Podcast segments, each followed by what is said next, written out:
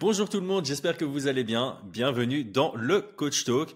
Aujourd'hui, on fait suite à la semaine passée où nous avions élaboré le training camp qui nous semblait optimal pour Baki avant son combat face à Cédric Doumbé. Cette fois-ci, on va travailler sur le training camp qui, selon nous, maximiserait les chances de victoire pour Cédric Doumbé. Comme d'habitude, avec moi, monsieur Aldric Cassata. Comment vas-tu? Bonjour à tous, salut mon Chris, comment tu vas? Bah écoute, je vais très très bien et comme la semaine passée, on a eu un super chouette échange, donc j'ai une euh, grosse attente sur le podcast de cette semaine. Je pense qu'on va avoir un échange très enrichissant. Avant de commencer, je lance le pré-roll de notre sponsor et notre fidèle partenaire unibet.fr. Paris sur le MMA avec Unibet.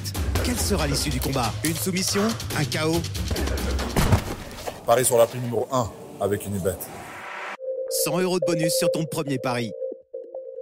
Avant de commencer, petit rappel du contexte. Pour ceux qui n'ont pas vu la, vidéo de la semaine passée, bah, profitez de celle-ci, c'est pas un prérequis, et puis allez voir celle de la semaine passée sur Baki. Alors, le contexte, c'est comme si tu étais le head coach de Cédric Doumbé cette fois-ci. Le combat est signé à huit semaines. Qu'est-ce que tu mettrais en place comme training camp pour t'assurer la performance idéale sur base des forces de Cédric Doumbé, mais aussi de l'analyse que tu aurais faite de Baki? Alors, j'ai commencé par une très longue question. Attachez-vous et puis je te, passe la balle. La parole sera dans ton camp. Donc, la semaine passée, la phrase phare, selon moi, était multiplier l'obtention de cage control à moindre risque. Je sais que tu aimes partir pour tes game plans des conditions de victoire, mais aussi des scénarios de défaite.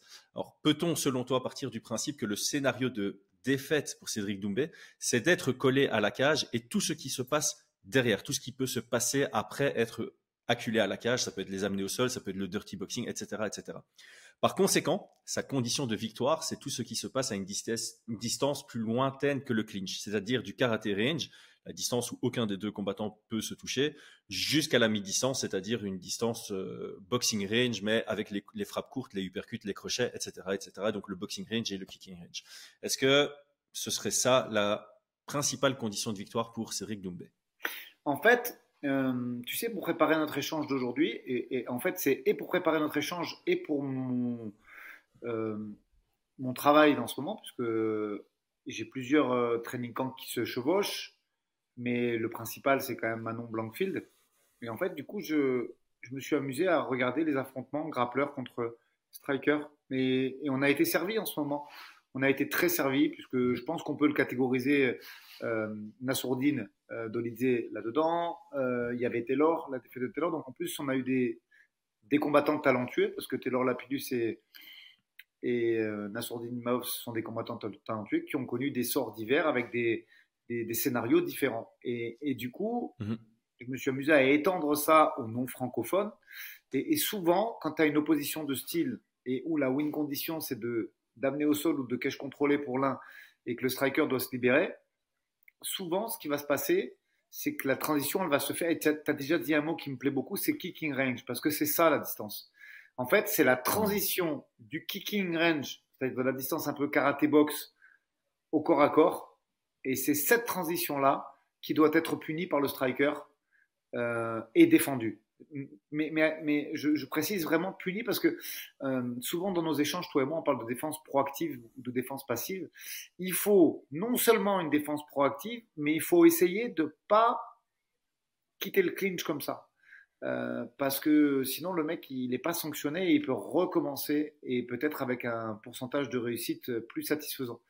Donc pour que le striker s'impose, euh, il faut maîtriser le passage souvent, parce que bien évidemment, le grappleur ne va pas rester au boxing range quand c'est un gros striker en face, parce que c'est pas mhm. euh, sa distance et c'est la distance où il peut se faire mettre KO ou en tout cas durement endommagé. Donc c'est ces transitions-là, du kicking au clinch qu'il faut être capable de gérer. Il faut les défendre de façon proactive. Si tu tombes, il faut les recomposer avec une dépense énergétique égale au, maximum à celle qui a été engendrée par ton attaquant. Et il faut punir derrière au clinch avant de casser le contact et de repartir sur un, kicking range. Donc voilà, la différence, elle se fait là-dessus.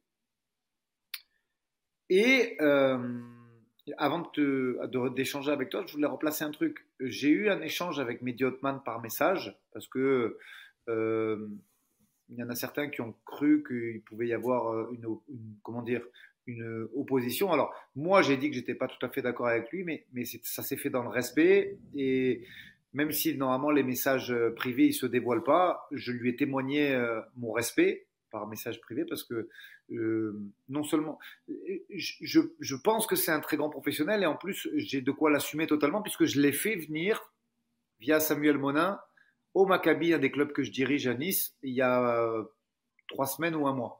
Donc c'est pour dire la qualité euh, que, que, je donne à cette personne puisque je l'ai fait venir au sein des clubs que, que, que je dirige pour qu'il puisse donner un stage via Samuel Monin. Donc, et pourquoi je parle de Mehdi Hotman, Chris? Parce que la luta livrée, souvent, alors la luta livrée, c'est un art martial concurrent, entre guillemets, du jiu-jitsu brésilien, mais euh, souvent, une de ses qualités premières, c'est d'annuler euh, le jeu de l'autre et, et, ou au sol, en lutte notamment et au sol.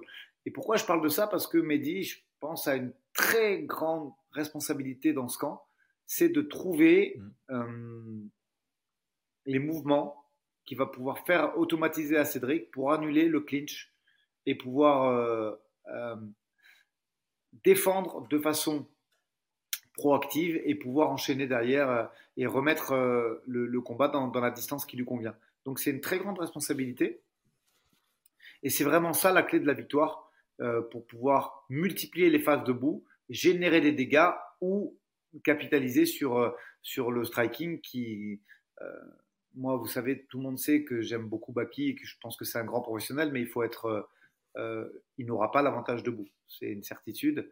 Mm. Et, voilà, donc plus tu multiplies. En fait, il faut que Cédric Doumbé puisse multiplier les phases debout où il peut générer du dommage et ou éteindre.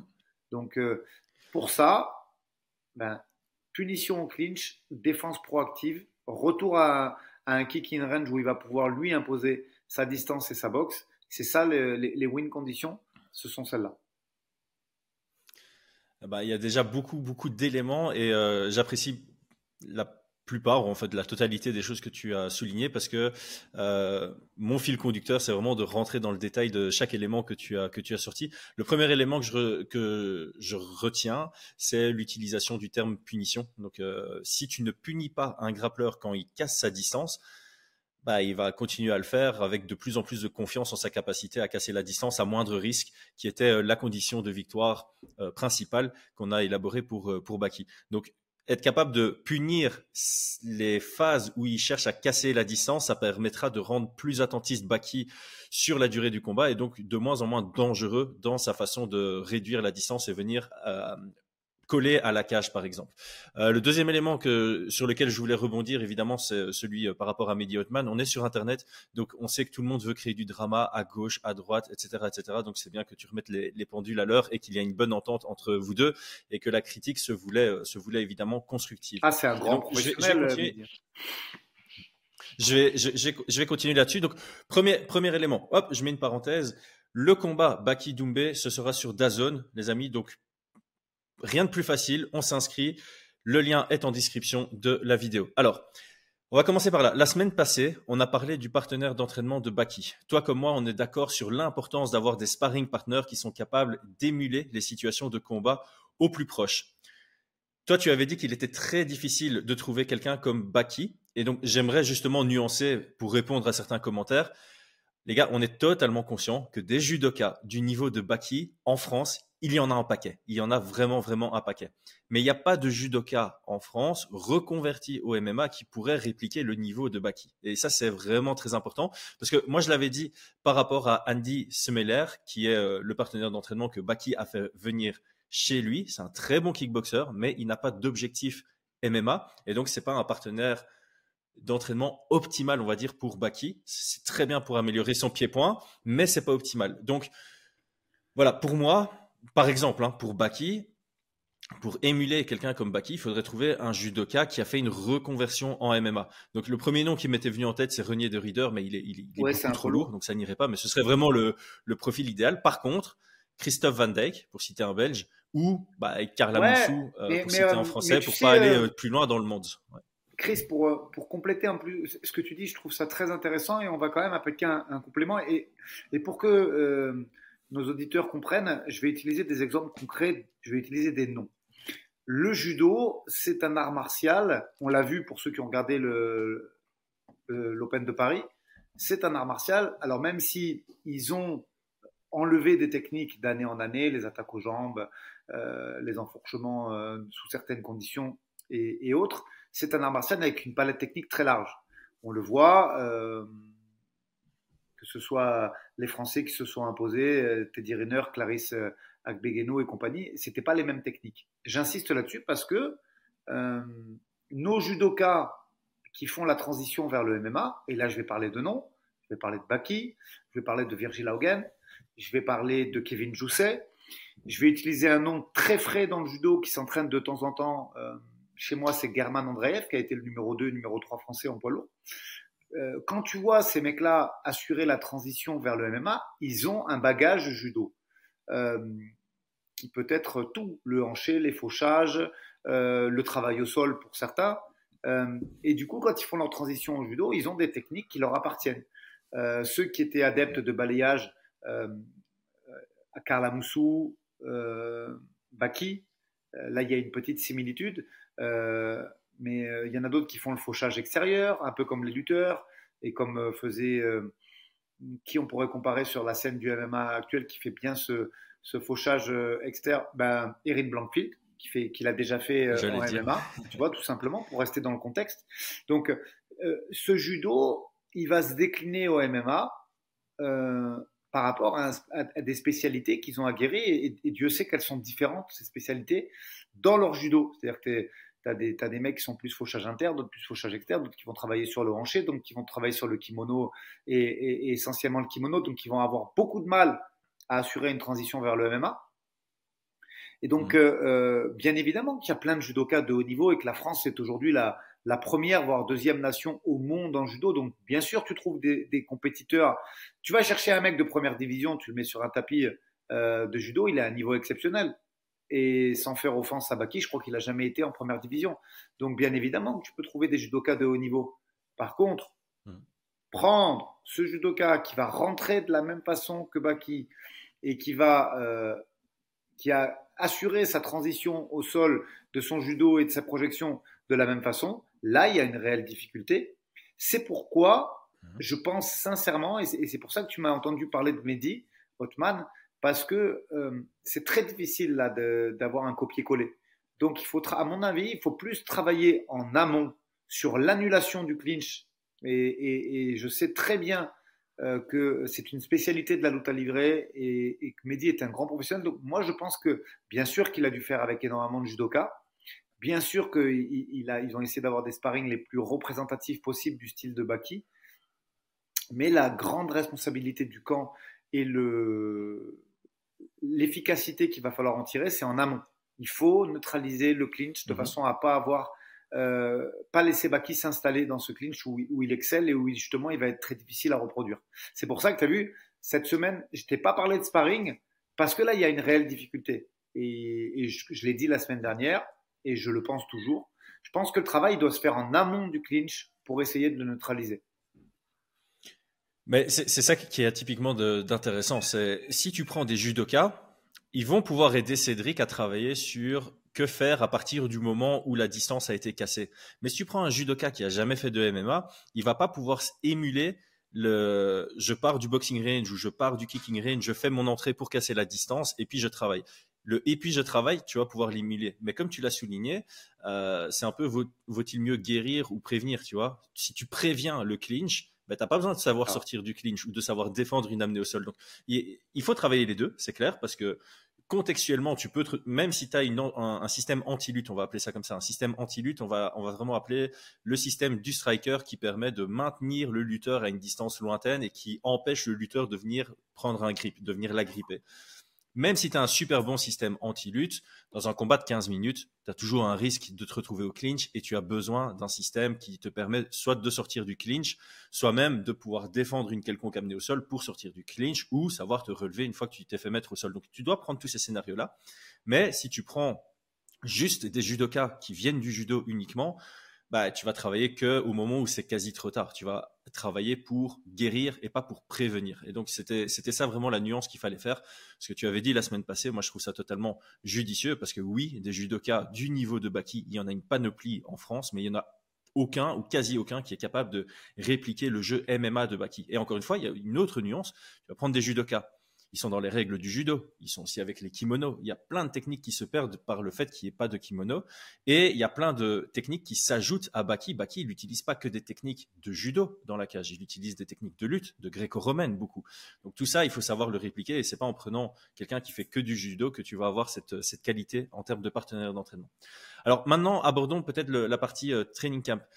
Pour Baki, tu avais conseillé une répartition assez équilibrée entre striking et, grappling, avec surtout une concentration sur le déplacement, le fait de pouvoir se déplacer pendant 15 minutes pour pas fatiguer les, mollets. Euh, du côté de Cédric Doumbé, quelle serait ta recommandation?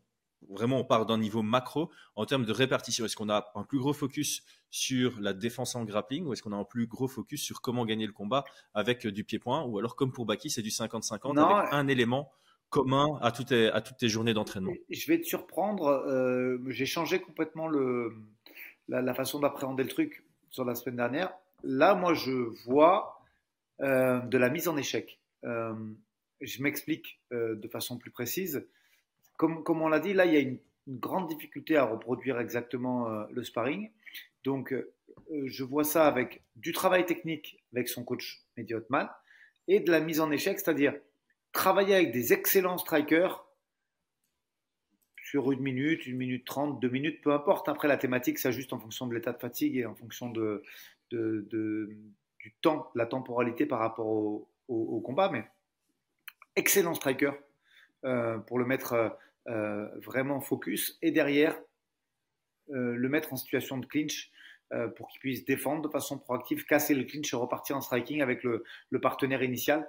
Et, ça, de façon à lui faire prendre ses décisions et à reproduire les gestes techniques qu'il aura travaillé avec son coach, avec des pulsations élevées et avec euh, un état de fatigue avancé, de façon à ce que sa prise de décision soit plus compliquée.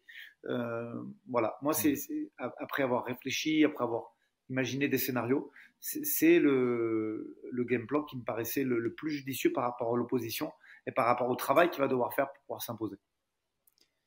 Oui, parce qu'un un élément, en fait, c'est euh, pour pouvoir imaginer une victoire de Baki, on a tendance à dire que Baki doit emmener Cédric Doumbé dans les eaux profondes. C'est un peu l'expression qu'on a envie d'utiliser. C'est vraiment le, fatiguer dans le domaine du grappling. Et donc j'aime bien, j'aime bien euh, l'idée de faire beaucoup de, euh, de pousser Cédric à l'échec, de le faire grappler et puis le faire réussir à striker derrière, parce qu'il y a euh, cette notion, c'est quand tu es un striker de base, le grappling te fatigue davantage. Quand tu es un grappleur de base, le debout te fatigue davantage. Et c'est pour ça, je pense que pour Baki, tu dit bah, travailler sur les déplacements parce que c'est ce qui va le fatiguer davantage, c'est euh, la musculature au niveau du bas des jambes. Pour Cédric Doumbé, s'il se fait grappler pendant 5 minutes, il y a des risques à partir du deuxième round, son, striking devienne quasi inexistant parce que euh, la fatigue fait qu'il n'y a plus de vitesse, il n'y a plus de précision, euh, il risque de surengager, etc., etc. Et donc, voilà, faire un training camp qui serait axé sur euh, faire tourner des partenaires d'entraînement qui rentrent frais contre Cédric qui est fatigué, ça pourrait l'habituer justement à travailler dans un état de fatigue créé par les éventuels échanges en, grappling. Maintenant, j'ai envie d'isoler parce qu'il y a un truc que j'ai bien aimé dans, tout ce que tu as dit, c'est euh, il y a cette notion de prévenir, empêcher le, le clinch. Donc ça, c'est la première partie. La deuxième partie, c'est de si ça va au clinch, d'avoir une proactivité pour en sortir, et puis si c'est au sol, de pouvoir se relever. Donc ici, isolons la partie euh, pied-point. Donc de mon côté, moi je pense que Cédric doit faire un travail sur sa capacité à prendre le centre, mettre la pression, mais sans s'exposer au clinch et au takedown réactif. Donc ça veut dire sans réellement exposer ses hanches quand il frappe. Donc je pense qu'une clé pour lui sera de garder de l'espace derrière lui, Baki, il est meilleur en gréco et en fauchage, on vient de le dire, que en shoot à l'ouvert. C'est pas Baki, c'est pas vraiment quelqu'un qui va qui va shooter de loin ou qui va shooter à l'ouvert et faire un blast double. C'est plus quelqu'un qui va venir coller quand tu es proche de la cage, t'amener à la cage et puis travailler à partir de lui. Donc pour Cédric, avoir de l'espace derrière lui, ce sera primordial. Et donc il doit être capable de boxer en avançant. Mais comme on le sait, quand tu boxes en avançant, tu risques de donner des opportunités à ton adversaire aussi de, casser la distance. Et donc, il y a un juste milieu à, trouver là-dessus. Est-ce que tu es d'accord là-dessus? Est-ce que pour Cédric, voilà, il doit faire un maximum de sparring en cage et faire très, très attention à ses déplacements et à s'assurer qu'il y a toujours deux, même peut-être trois mètres derrière lui. Donc, euh, vraiment qu'il reste le maximum soit au centre, soit lui face au grillage euh, avec Baki entre lui et le grillage. Quoi. Ouais, c'est vrai qu'aujourd'hui, quand tu, tu, analyses les, les takedowns qu'a réussi Baki euh, pendant sa carrière, euh, on, a souvent un cas de figure effectivement où c'est du clinch pur, distance gréco. C'est pas gréco parce qu'il utilise souvent les pieds pour faire tomber. Et on sait que en mmh. romaine c'est le, le, corps à corps, mais les, pieds, les gestes de pied, les balayages sont interdits. Donc, euh, on sait que c'est sa distance de prédilection et pour l'instant, on l'a pas vu, en tout cas en combat officiel, shooter à l'ouvert, faire de l'attaque autobus ou, euh, ou même euh, sur du single leg. C'est pas quelque chose de, de, de, on sait que c'est, il nous a pas montré. Je pense que c'est un mmh. garçon complet et que, en plus, une partie de l'entraînement qu'il a fait avec Kamzat, c'est un peu sa spécialité, Kamzat. Donc, est-ce qu'il y a eu du travail de fait là-dessus? Bon, On ne sait pas. par contre, ce qui est certain, c'est que Kamzat Chimaev, c'est quelqu'un qui ne shoot qu'à l'ouvert quasiment, même s'il a un très bon clinch de Greco. On avait pu le voir euh, lors de son match amical de lutte qu'il avait fait euh, euh, il y a un an, un an et demi de ça. Avec Hermanson. Avec Hermanson, qu'il avait, qu'il avait, qu'il avait gagné d'ailleurs. On a, on a, vu chez Kamzat un énorme clinch de Greco à cette époque, mais dans 80% des takedowns qu'il réalise en combat, c'est des shoots à l'ouvert, même des fois de très loin, sans respecter du mhm. tout l'adversaire. Euh, quand je parle de ça, je parle de Kamaru, de, de Li Jinlang. Il respecte pas. Il part de très loin, presque à une distance sakurabesque. Et, euh, et derrière, c'est son chain wrestling qui fait le, le, travail. Donc, est-ce que c'est une qualité euh, qu'il a pu développer avec son, son travail avec Hamzat ou pas? En tout cas, au moment où on se parle, c'est pas sa spécialité et c'est pas ce qu'il nous a montré. Donc, il faut pas spéculer, il faut tout travailler, mais il faut travailler sur les points forts des deux derniers combats. On en a déjà mmh. parlé sur des coach talk. Donc en tout cas, il faut l'orienter là-dessus. Je te rejoins totalement. D'accord. Alors bah, sur la partie euh, pied-point, je pense que c'est assez clair. Voilà, Cédric Doumbé, c'est pas quelqu'un qui doit continuer vraiment à peaufiner son, son pied-point. Il doit continuer à adapter son pied-point au MMA, mais semble-t-il, il le fait, il le fait très très bien jusqu'à présent. Donc la partie euh, striking, ça me semble assez clair. C'est juste que il doit peut-être ajuster un tout petit peu ses, ses, déplacements par rapport à ce dont il a l'habitude. Et euh, voilà, les combinaisons qu'il envoie, elles doivent, elles doivent pas trop dépasser les 3-4 coups parce que plus tu as des longues combinaisons, plus tu ancres tes pieds au sol et donc plus tu es accessible à rentrer à, la, à une distance de clinch. Donc maintenant, on va se concentrer peut-être sur le, le, point le plus important, évidemment, c'est le grappling pour Cédric Doumbé. Donc moi, j'ai envie de, de, diviser ça en deux. Euh, pour moi, il y a deux visions différentes. Il y a le clinch debout, que je vais appeler le, le grappling debout, le cage control. Euh, il doit l'éviter. Mais si on s'y retrouve, parce que comme je le disais, même si tu as un très très bon jeu anti-lutte et que tu préviens un maximum, à un moment tu vas devoir guérir. À un moment tu risques de te retrouver au clinch. Bon, évidemment, s'il finalise comme contre Jordan Zebo en 9 secondes, on n'aura pas de phase de, clinch. Mais si le combat dure plus que 4 minutes, il y a une grosse probabilité qu'il y ait au moins un clinch dedans. Donc si on s'y retrouve, et tu l'as dit précédemment, on en parle très souvent sur le podcast, pour moi, il doit proactivement chercher à séparer. Il ne peut pas conserver sans encaisser ou conserver sans se faire ramener au sol. Il peut pas être dans la conservation, dans la survie au clinch. Il doit vraiment séparer. Alors pourquoi je dis ça? C'est parce que il doit marquer ses points debout. Son gros avantage, c'est debout. Tu l'as dit plus tôt dans le podcast. Quand c'est debout, quand il a une distance plus loin que la mi-distance, il doit marquer ses points. Il doit prendre de l'avance aux yeux des juges. Il doit vraiment être impactant. Donc au sol, donc maintenant le grappling au sol, personnellement, ne ça ne tient que moi. Peut-être que je me trompe. Encore une fois, on est obligé de spéculer par rapport à ce qu'on a vu de Cédric dans une cage. Je crois que face à Baki, si ça se retrouve au sol, il va galérer à se relever. Parce que Baki n'est pas quelqu'un qui prend des risques. Baki est quelqu'un de très conservateur au, sol. Et donc, quand c'est au sol, pour moi, son jeu doit être plus axé sur ne pas laisser Baki avoir un schéma offensif. Histoire qu'en cas de décision, ce soit bah, Cédric a été impactant debout, alors que Baki n'a eu que du contrôle à la cage et au sol. Donc, décision Doumbé. Bref, grappling debout, stratagème pour sortir au plus vite, proactivité. Grappling au sol, conserver, rentrer inactif, voire même chercher à ce que l'arbitre laisse l'action se relever. Parce que si tu as un arbitre qui relève, ça veut dire qu'il n'y a vraiment rien eu au sol. Ça veut dire qu'il n'y a eu que du contrôle. Même s'il y a 2 minutes 30 de contrôle, tu as envoyé quelques jabs qui ont été bien percutants debout, c'est toi qui prends le round. Et donc, moi, je pense qu'il y a deux visions différentes. Quand c'est debout, proactif pour sortir et récupérer un, de l'espace. Quand c'est au sol, je pense que si Cédric commence à essayer de se relever, il va être en dette d'énergie et ça va se retourner contre lui sur la durée du combat. Je ne sais pas si tu te positionnes là-dessus. Je te rejoins totalement. Je vais juste apporter un, complément qui, d'après moi, est très important. C'est pour ça qu'en tout début de podcast, on parlait de punir le clinch. je m'explique un petit peu côté règlement. Euh, je, je, me bats avec toi, tu tentes de m'amener au sol, tu m'amènes contre la cage. Je me contente d'avoir une défense proactive. En fait, j'ai fait un reset. Personne n'a marqué de point puisque euh, on explique précédemment que c'est la recherche de dommages et de, et de finaliser le combat qui, qui, est en prioritaire sur le point, que c'est uniquement si cette euh, catégorie-là est à égalité qu'on va chercher sur les top positions. Euh, donc si tu m'amènes contre le mur, que je me contente de défendre, que je reset la position un combo box, personne n'a marqué de point. Est-ce qu'on est, d'accord là-dessus? Ouais. Sur le premier critère, en tout cas, personne n'a marqué de point. Par contre, si je mets une minute, une minute trente à me défaire de la position, que j'arrive à inverser la position et que je mets trois, quatre frappes fortes, que ce soit genou, coup de coude ou, ou, que ce soit genou, piétinement. Eh, eh, euh, eh, il n'y a pas de coude. Il y a ah pas oui, de coude. PFL, tu as raison. C'est PFL. Euh, je vais prendre mon exemple suivant. Euh, genou, piétinement des orteils et, et, et, sorti avec une droite en crochet. Eh ben, j'ai marqué trois frappes significatives. Donc, même si tu m'as privé d'une minute de combat en top position, eh ben, c'est moi qui ai marqué les points sur le premier indicateur de win condition. Et, et ça me paraît très important. C'est hyper important de ne pas se contenter d'une défense euh, proactive qui durait une minute trente parce que je ne me contente que de resetter la position.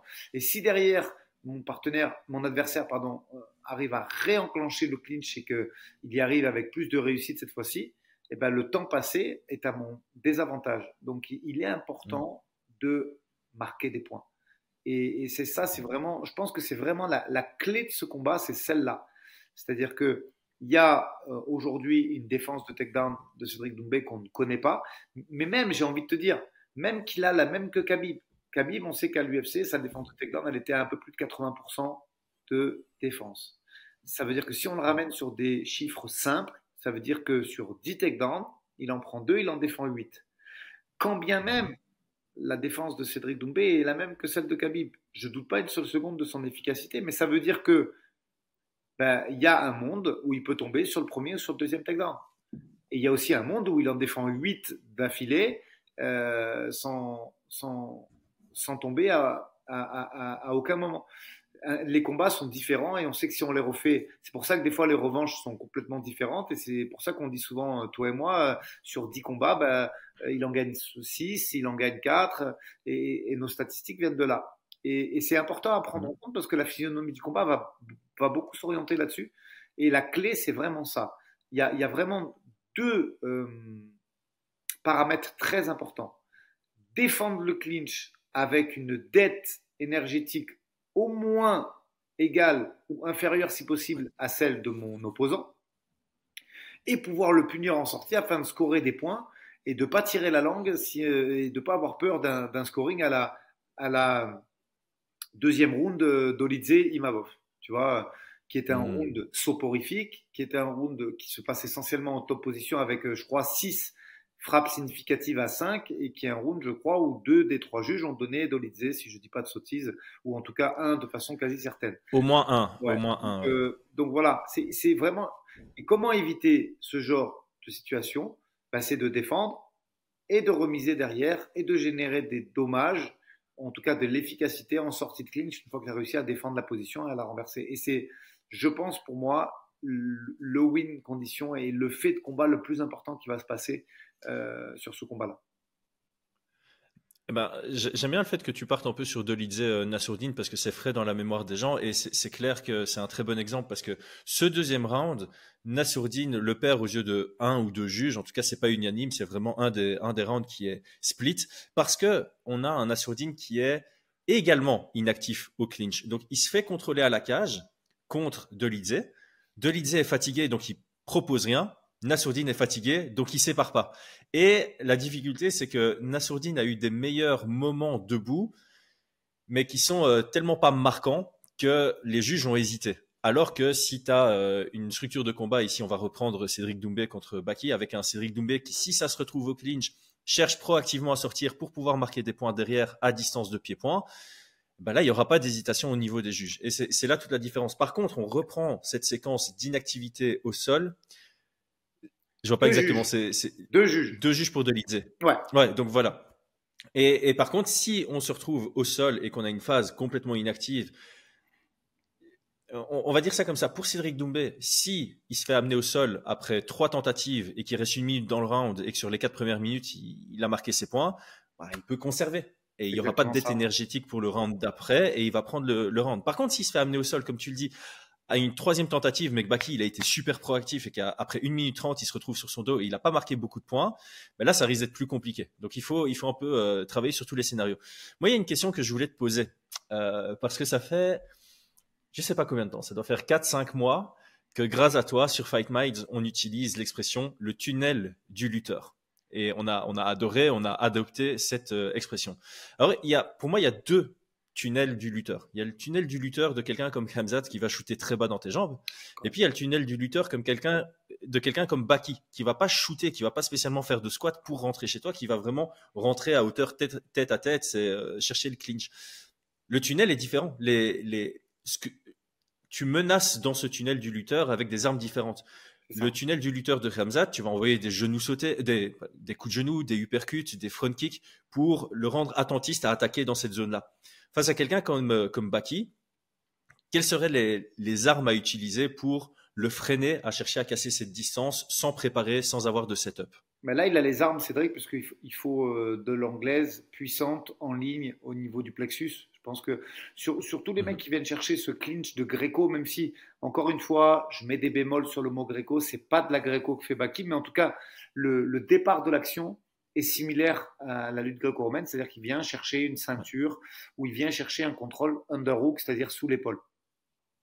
Et je suis Mhm. désolé d'ailleurs pour les gens qui se plaignent de notre euh, anglicisme, mais c'est des termes, je sais même pas les dire en français, les gars, je suis vraiment désolé. Et, si, et je serais ravi d'échanger avec quelqu'un qui est capable de me faire, de me dire underhook en français, qu'on puisse euh, euh, le faire, mais je ne connais pas le terme, donc euh, mea culpa, c'est pas. en fait, on, on- on a des amoureux de la langue française et je comprends amplement parce que c'est une très belle langue et évidemment les Français sont plus amoureux de cette langue que les Belges parce qu'on dit pas le belge, on dit le français. Donc nous on est, en- enfin moi personnellement je suis un peu plus, je m'en foutiste à, à utiliser des, des termes anglais et je sais que ça gêne plusieurs personnes, mais ici on n'est pas dans un podcast sur un sujet général, on est sur un podcast sur un sujet sportif qui a été créé aux États-Unis et pour lequel, ouais, je suis désolé, il y a beaucoup de termes qui sont soit impossibles à traduire, soit tellement ancrés euh, dans, dans notre langue. Je veux dire, un, un jab, on va dire un jab, on va pas commencer à dire un, un coup direct du bras avant. Enfin, vois?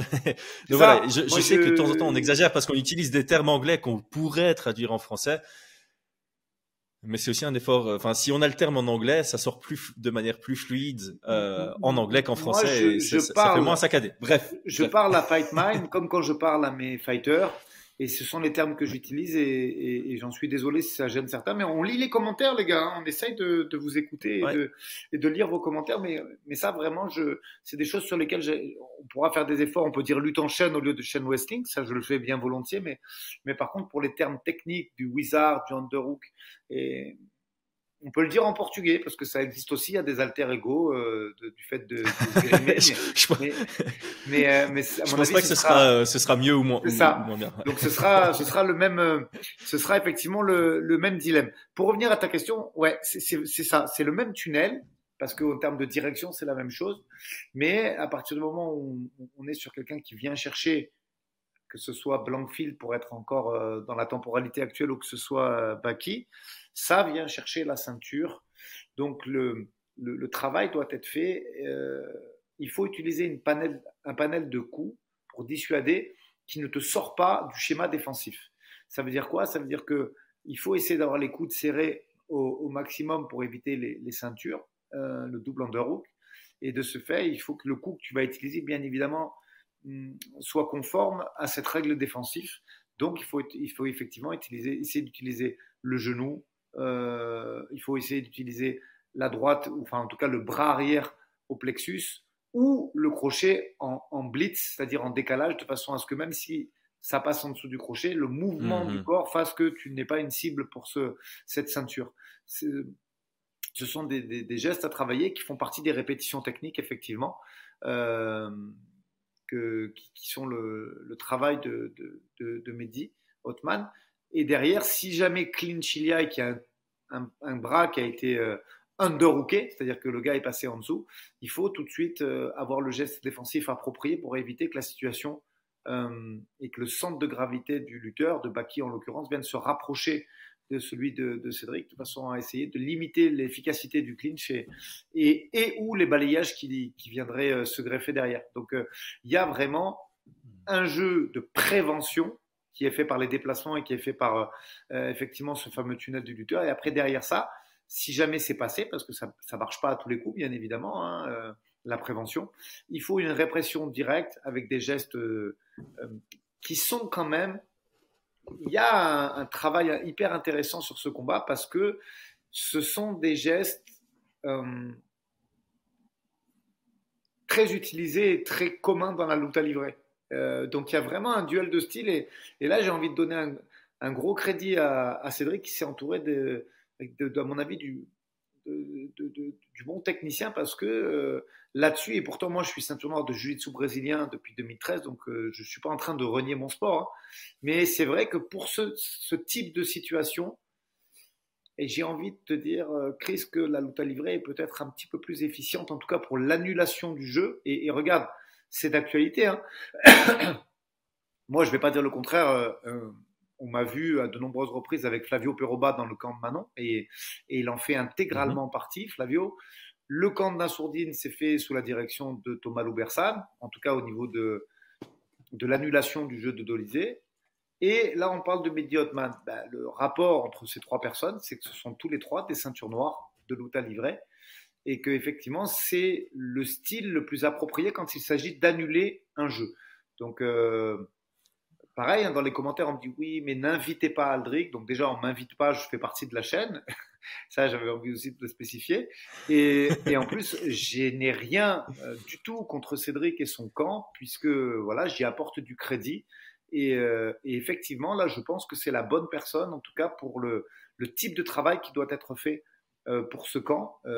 et que c'est ça qui m'intéresse vraiment, c'est de voir et de quelle façon euh, les automatismes vont être créés pour annuler ce jeu et de quelle façon le camp de, de Baki a essayé de s'ajuster pour avoir une réponse euh, à, Aux ajustements. À, ces ajustements. Donc, Au potentiel ouais. Et ouais, c'est ça. Mais c'est hyper intéressant. C'est vraiment hyper intéressant parce que il y a une réponse qui va être donnée. Ils avaient le temps nécessaire pour créer des automatismes puisqu'ils ont eu du temps. Tu l'as très bien dit. C'est un combat qui a été annoncé euh, relativement en avance. C'est un combat sur lequel il y a un camp qui a pu être fait euh, avec des vrais automatismes de créer et la façon de voir comment l'un et l'autre vont répondre euh, à ça, c'est hyper, hyper, hyper intéressant.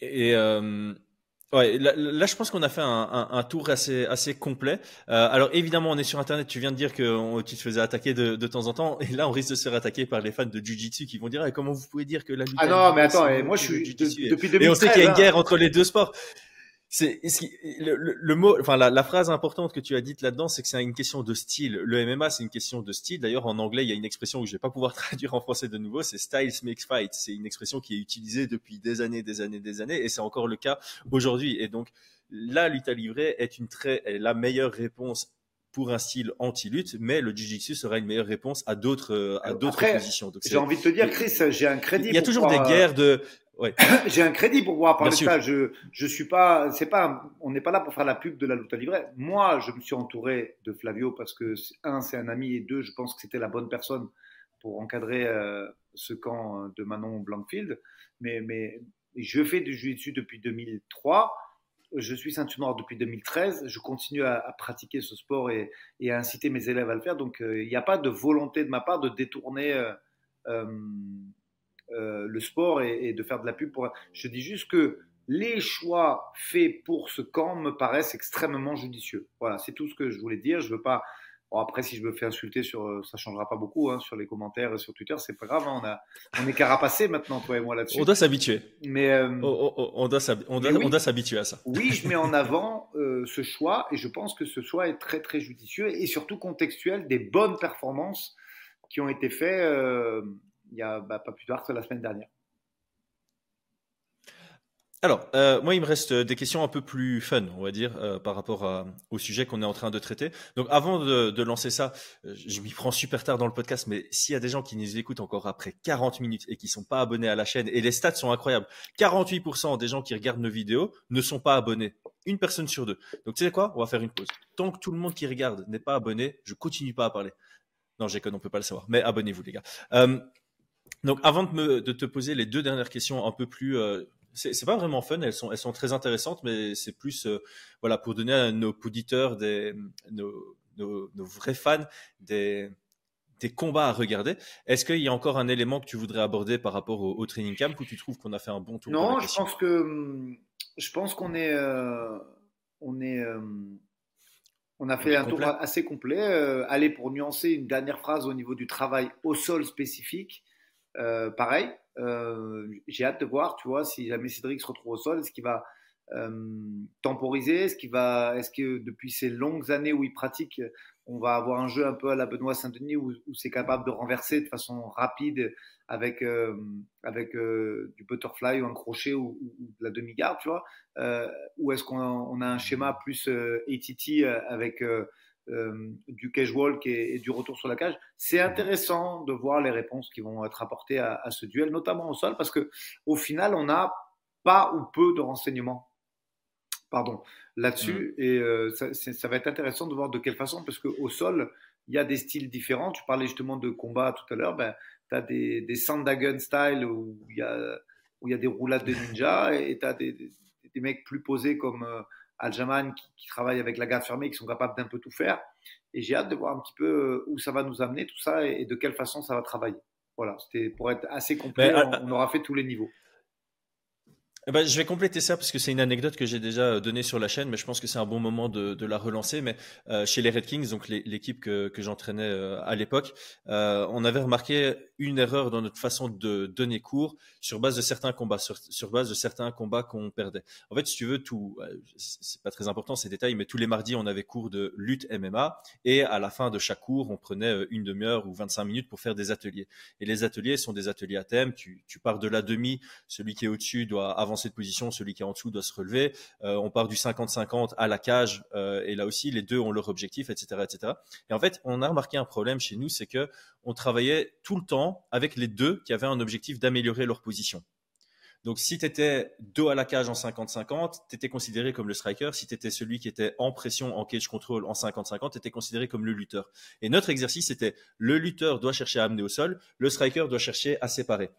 Et le problème, c'est quand on rentrait dans des combats face à des gens qui voulaient bloquer le combat, on était à court de solutions parce qu'on n'avait pas l'habitude. On n'avait que l'habitude de travailler face à quelqu'un d'autre qui cherchait à améliorer sa position. Et des fois où le gars en face, j'ai l'impression que rester et frapper.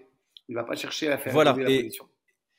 Et, et, dans ce combat, j'ai l'impression que Baki, déjà par défaut, comme je l'avais dit, c'est quelqu'un qui va mettre une grosse priorité sur garder le contrôle. Donc c'est quelqu'un qui laisse très peu d'espace. Donc pour Cédric Doumbé, dans son camp d'entraînement, si j'avais une recommandation à faire, c'est quand tu travailles de ton dos, c'est de faire en sorte que ton partenaire d'entraînement travaille pour conserver la position et pas pour l'améliorer. Ça, ça, paraît être un non, mais c'est très juste. ça change tellement dans des techniques de, sortie.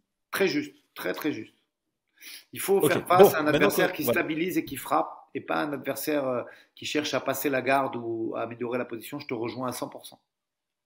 Et donc pour tous les coachs qui nous écoutent, ben, nous l'adaptation qu'on a fait chez les Red Kings à partir du moment où on a tiré cette leçon, c'est simplement de varier les objectifs dans nos ateliers. De temps en temps, on avait euh, quelqu'un qui avait le contrôle, qui cherchait à conserver, et l'autre qui était euh, derrière au scorecard, qui devait absolument se relever, etc. On variait davantage les, les, les scénarios pour en connaître plus et pour être préparé à tous les types de profils qu'on peut rencontrer dans la cage. Ok, maintenant deux questions fun. La première, quel est le meilleur Alors, c'est improvisé, donc tu n'auras peut-être pas euh, la réponse à donner. On, la mettra en commentaire si on n'arrive pas à répondre. Mais est-ce que, on top of your head, pour de nouveau faire de l'anglais, euh, tu as un combattant en tête qui est excellent pour proactivement sortir du clinch? Un, un, mec à étudier, genre que le camp Cédric Doumbé doit étudier pour se dire, ok, lui, il est vraiment très fort c'est un striker qui veut tout le temps rester debout et chaque fois qu'il est acculé à la cage ou en cage control contre un lutteur, sa technique pour sortir du clinch est excellente. Alors moi, l'exemple que je vais donner, parce que j'ai préparé la question, c'est Max Holloway.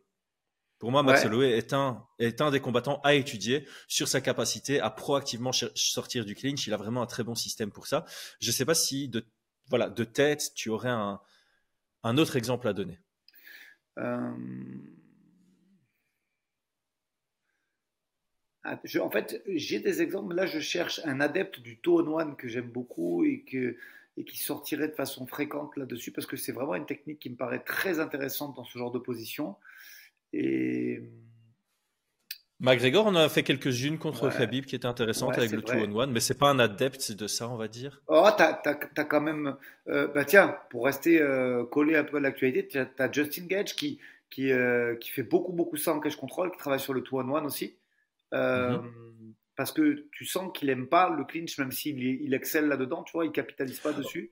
Leon Edwards, Leon Edwards contre Ousmane. Et, vraiment, voilà, le meilleur exemple que tu viens d'illustrer toi-même, c'est celui que je cherchais. Léon qui fait beaucoup ça et, euh, et qui euh, est très intéressant parce qu'en plus, carrément, quand il a inversé la position, soit il sanctionne au clinch, soit il relance lui-même en lutte. Donc ouais, c'est le parfait exemple. C'est le parfait exemple de la défense proactive. Encore mieux, je trouve que Loé, parce que Léon se permet euh, des fois de relancer lui-même en lutte pour pouvoir faire monter encore plus la dépense énergétique de l'adversaire. Donc c'est vraiment le parfait exemple. Mais lui est vraiment euh, ultra complet aussi. Vraiment, c'est bon, c'est un striker, mais il a tellement développé son jeu au sol, son grappling, sa lutte offensive qu'on peut maintenant le, considérer comme quelqu'un de complet. Mais par contre, il a un clinch extraordinaire. On pense notamment à, tous ses coups de coude qu'il a balancé contre euh, Gunnar Nelson avec le, knockdown. Euh, je crois que contre Donald Cerrone, il en, il en balance quelques-uns de sympathiques contre Rafael dos Anjos aussi. Donc, ouais, son, son, clinch en punition est très très bon et, et, de quoi être être. et là, on est pas ma mal. Deuxième hein. question. Holloway, Gage et et, Léon Edwards, on a fait un petit panel sympa. Je pense que c'est pas ce qui se fait de mieux à l'UFC, mais pas très loin.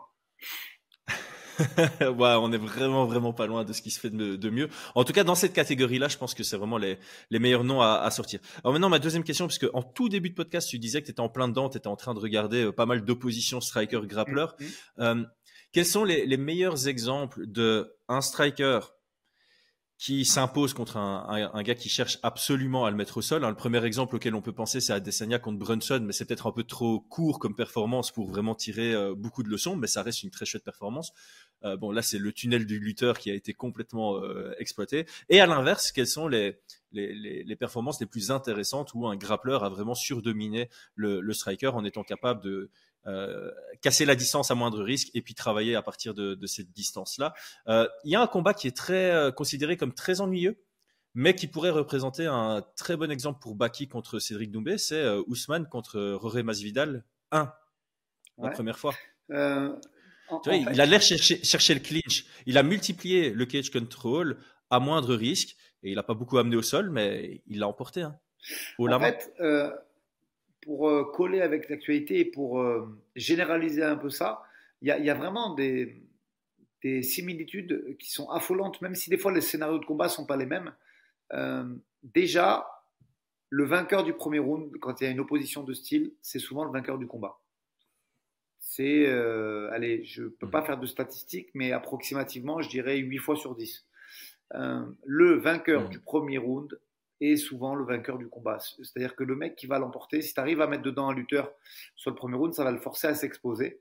Et, euh, vraiment, tu vois, euh, je cache pas mes liens d'amitié dans, ces podcasts, même s'ils me sont souvent reprochés, mais, mais pour euh, retourner le couteau dans la plaie, la défaite de Taylor qui m'a pas mal affecté, ben, c'est beaucoup ça. C'est un premier round perdu mmh. et c'est une non-sanction de la, du rétrécissement de la distance.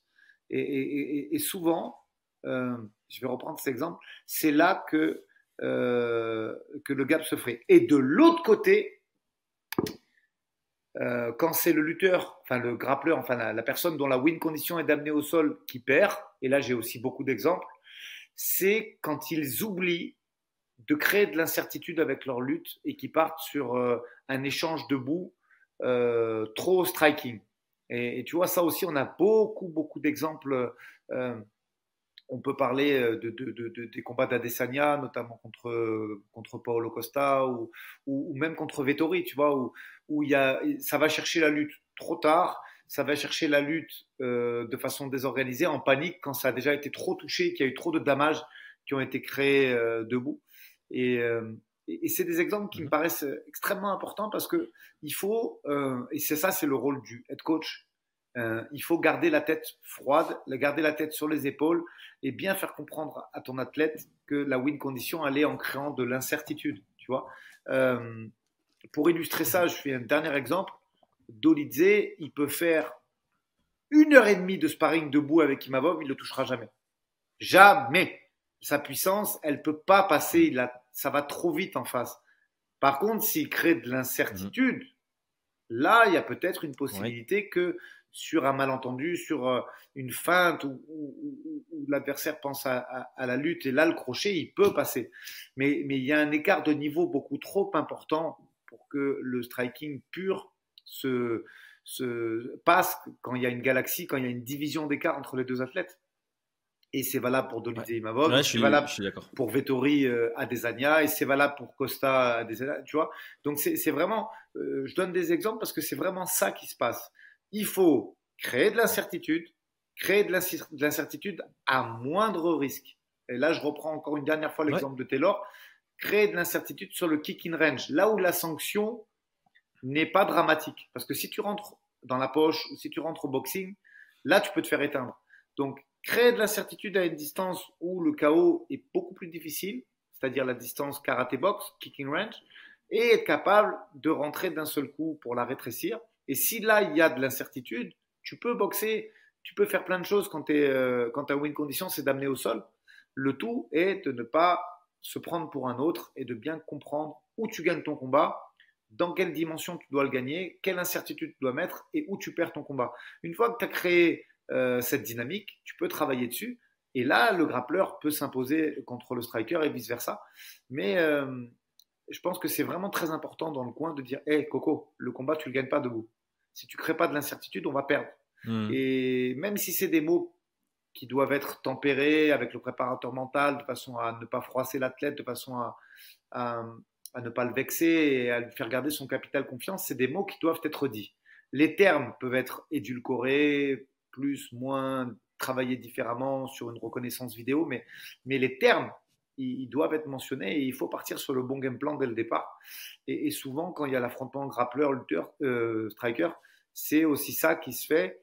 Et parce que euh, il y a ce goût du striking qui est développé par le grappleur qui aime mettre des KO et, tout ça. Et, mais c'est un métier. Striker, c'est un métier, c'est des mecs qui ont 10 mmh. ans, 15 ans d'expérience. Et eux, ils sont capables de faire ça debout avec un mec qui, qui veut boxer. Mais toi, si tu as un passé qui vient du jeu de sous brésilien ou de la lutte, ben, tu dois être capable de créer de l'incertitude, sinon tu, vas perdre. Et c'est vraiment euh, ça que j'ai envie de mettre en avant et, de, souligner sur, euh, sur ce podcast. Tu vois, les exemples, c'est souvent cela et c'est c'est à, à, très haut niveau, c'est ça qui va se passer et c'est rien d'autre. Très, euh, très intéressant. Alors, pour clôturer le, podcast, je pense qu'un exercice qu'on pourra faire pour un prochain coach talk, c'est euh, les, combats références euh, style contre style, tu vois, euh, parce que je pense qu'il y a pas mal de nos auditeurs qui aiment bien justement avoir des illustrations de, ce qu'on dit et alors pouvoir dire, ok, là c'est un striker qui a super bien géré son combat contre quelqu'un qui voulait l'amener au sol et on pourrait dire, ouais, parce qu'il a fait ça, parce qu'il a fait ça, parce qu'il a mis ça en place, au même titre qu'un grappleur qui a super bien géré son combat face à un, striker dangereux. moi, le, le combat, enfin un combat référence qui qui parlera à beaucoup de monde euh, et qui est assez récent, c'est Cyril Gann contre Sergei Spivak. Je trouve qu'il a, Même, une euh, stratégie anti-lutte qui était exceptionnelle et euh, ouais, c'est un bon exemple. Même Volka Makachev 1, c'est même si aujourd'hui c'est des, des, champions très très aboutis les deux, que Volka serait capable de faire tomber 99% de la division et que Makachev est capable de boxer avec 99% de la division, on voit bien que la win condition d'Islam, elle s'est faite sur le, sur le takedown aussi. Hein, tu vois, même si là, on mm. pousse les skills à leur paroxysme. Tu vois, là, on parle de deux mecs ultra complets. On sait même plus quel grappleur et le lutteur. Il y a quand même de base un samboïste contre un rugbyman qui s'est reconverti au MMA et qui est devenu plutôt un striker. Enfin, plutôt, qui est devenu un striker de très très haut niveau. Et Dis-moi si tu n'es pas d'accord avec moi, mais la win condition, elle se fait sur les top positions et sur les takedowns quand même. Sur le premier affrontement, je parle, mhm. je précise bien. Et, c'est un très bon exemple. Et c'est un, un, combat qu'il faut garder en tête. Et, sur une et on est quand même malgré tout sur une opposition de style, même si effectivement les skills se sont extrêmement aboutis. Mais en fait, le, le ça c'est vraiment un combat de référence où ça a été serré entre le, je vais mettre des guillemets, hein, le striker et le grappleur, parce qu'évidemment on a vu un Islam Makhachev qui a ennuyé bien plus qu'ennuyé euh, Volkanovski debout. Donc le striker a été ennuyé, mais justement parce qu'il y avait de l'incertitude qui était créée, parce qu'il y avait un focus eh aussi du côté de Volkanovski. Je ne dois pas me faire amener au sol, donc je suis plus euh, perméable debout. Et à l'inverse, on a vu un, un, Volkanovski qui, dans la cinquième reprise, a pris le top control avec du grand pound face au grappleur. Et donc c'est ça qui rend cette, enfin, cette double performance. Les deux ont fait un incroyable combat parce que Volkanovski est rentré dans ce combat avec un système anti-lutte extraordinaire. Makhachev a quand même réussi à le contourner pour aller prendre des temps de contrôle, principalement dans la quatrième reprise. Et Volkanovski n'a pas lâché, lâché, le morceau jusqu'à dominer en lutte dans le cinquième ah. round. Mais euh, raison, chacun a eu leur moment. Donc ça, c'est vraiment un combat. Euh, ouais. Tu as raison, on le développera parce que pareil, sur les combats d'Aljamain Sterling, il y a beaucoup de. Il va chercher ses rounds grâce à des, des, prises de dos et des sécurités de position qui peuvent être euh, ennuyeuses à certains aspects. Contre Peter Yan 2, c'est excellent. Donc, il y a, y a, mm. on, as raison, on en fera un là-dessus. Ça me paraît euh, pour donner des exemples et pour euh, expliquer un petit peu. Mais, mais dans tous les cas, tu vois, quel que soit le scénario du combat, je vous invite à les regarder. Il y a de l'incertitude qui est faite par celui qui va grappler. Et, c'est vraiment mmh. ça qu'il faut comprendre. Pourtant, Aljamain Sterling, il a un niveau de boxe très très haut. Moi, je l'ai vu à l'UFC Performance Institute. Mais je pense que s'il ne crée pas d'incertitude, son niveau de boxe n'est pas suffisant contre des très très très très gros strikers. Et en fait, pour euh, boucler la boucle, euh, on va reprendre l'exemple, le premier exemple que j'avais cité du striker qui domine le, le grappleur. Adesanya, quand il a gagné contre Brunson, il n'y avait aucune incertitude on enfin, Adesanya savait que Brunson allait venir pour le lutter. Il a cherché à le lutter de loin. Il n'y avait aucun setup en pied-point. Et du coup, Adesanya, c'était tranquille.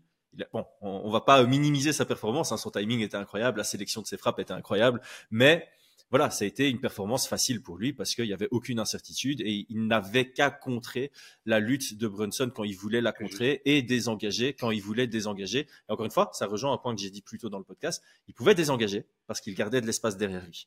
Et la seule fois où il n'a pas désengagé, c'est parce qu'il était dos à la cage, il n'avait pas d'espace derrière lui. Donc là, il savait, ok, il va lutter, je peux pas désengager parce que je suis dos à la cage. Le coup de genou est sorti et c'était le début de la fin. Ok, Aldric, on peut clôturer là-dessus. En tout cas, merci, merci à tous ceux qui ont suivi jusque maintenant. Merci pour ta préparation. Tu m'as, attends, c'est quoi que tu m'avais écrit sur WhatsApp hier quand je t'avais envoyé les deux premières questions que j'avais préparées? Ou que je vais aimer ce podcast? Est-ce que tu es encore euh, Ah ouais, ouais, j'ai pris beaucoup de plaisir à le faire. es encore là-dessus? Ouais. Eh ben moi aussi, puisque moi j'ai dit ok moi aussi en réponse et c'est le cas. Merci à toi, à très bientôt. Ciao ciao. Salut.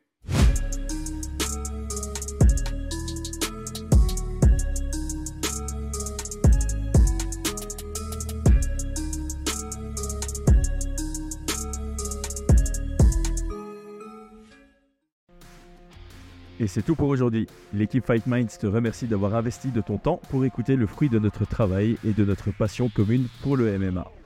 Nous t'invitons à t'abonner à notre podcast et à nous mettre un petit 5 étoiles si notre travail te plaît, ça nous donnera toujours de la force. Et si tu veux donner un petit coup de pouce à notre projet, parle de nous autour de toi, ça contribuera à notre développement. Nous sommes également sur Twitter et YouTube, viens nous y retrouver pour échanger. A très vite pour plus de contenu sur l'art de la bagarre.